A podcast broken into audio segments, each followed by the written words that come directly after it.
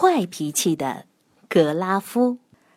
格拉夫是一只熊，一只大块头的熊，一只郁郁寡欢、脾气粗暴的大棕熊。他一直独自住在一个陈旧的洞穴中，因为很少打扫，洞里到处都是灰尘和霉斑，没有朋友来看望他，他总是孤零零的一个人。其他的小动物一看到格拉夫走过来，就会躲起来。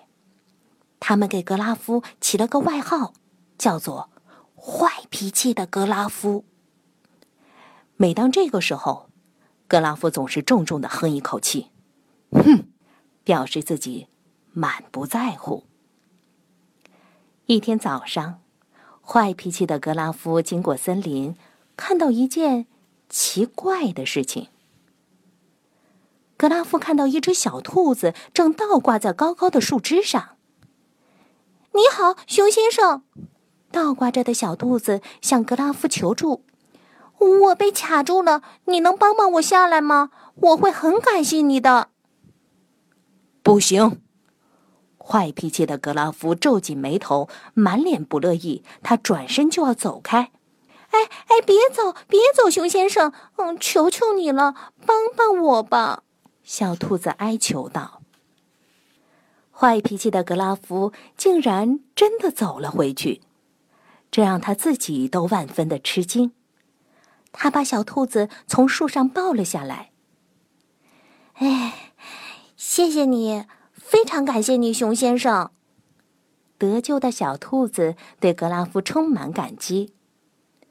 我看到一颗落下来的星星挂在树上。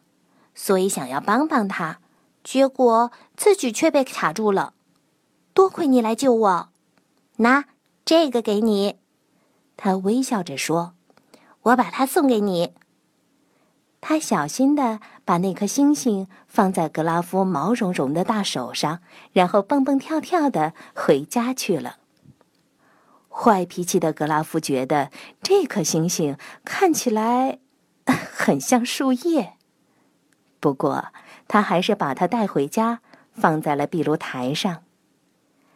金灿灿的小星星漂亮极了，它让格拉夫意识到自己的家实在太脏了。于是，格拉夫第一次把壁炉台擦得一尘不染，还扫掉了许多的蜘蛛网。这一天，坏脾气的格拉夫来到河边钓鱼，看到一段木头从水上飘过。木头上趴着那只几天前遇到的小兔子，它浑身湿漉漉的，手里还拿着一个有尖角的橙色的东西。嘿，你好，熊先生！浑身湿透的小兔子说：“啊，你你能帮我回到岸上去吗？我会非常感激你的。”不行，坏脾气的格拉夫哼了一声。不过。他还是伸出了援手，把小兔子安全的放到了岸上。谢谢，非常感谢，熊先生。小兔子说：“我看到河里有一颗掉下来的星星，我必须得救它，结果自己也被困住了。嘿嘿，谢谢你的帮助，你可真善良啊！你能帮我照看这颗星星吗？”坏脾气的格拉夫听了，转过身，大踏步的走了。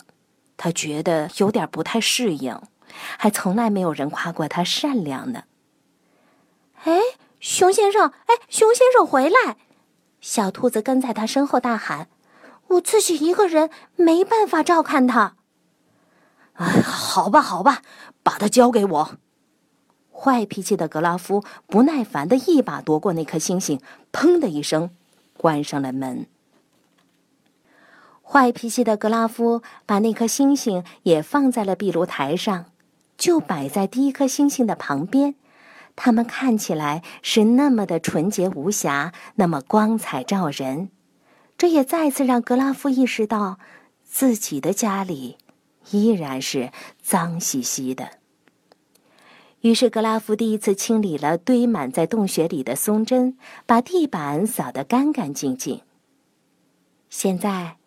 洞穴里变得干净整洁，只是显得有些空荡荡的。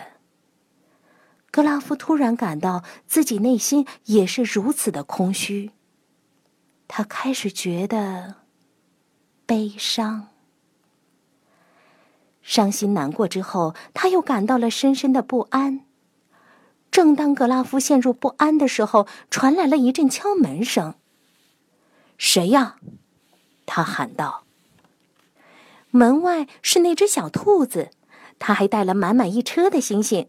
“你好，熊先生。”小兔子看起来有点疲惫。“我看到了好多好多坠落的星星，我得救救他们。”走开！坏脾气的格拉夫冲着小兔子怒吼：“我再也不想要那些无聊的星星了。”小兔子突然哭了起来，这让只顾着发脾气的格拉夫措手不及。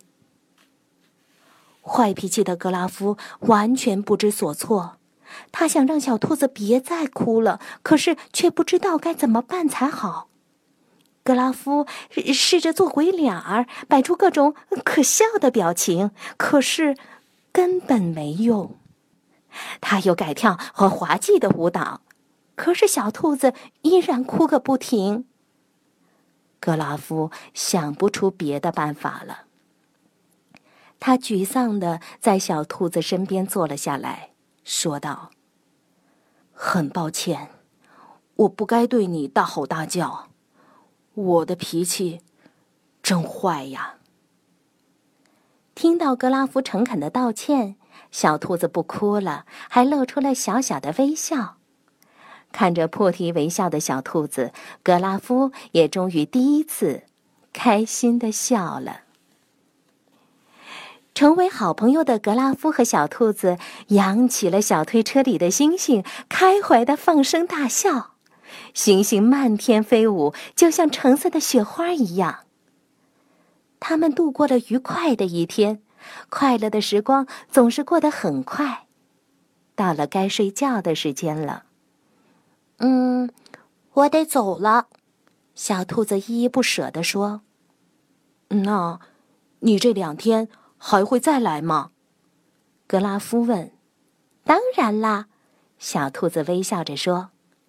然后他给格拉夫一个告别吻，蹦蹦跳跳的。回家去了。哎呀，格拉夫打了一个大大的哈欠，舒舒服服的躺在星星铺成的床上。长久以来，他第一次感到了快乐。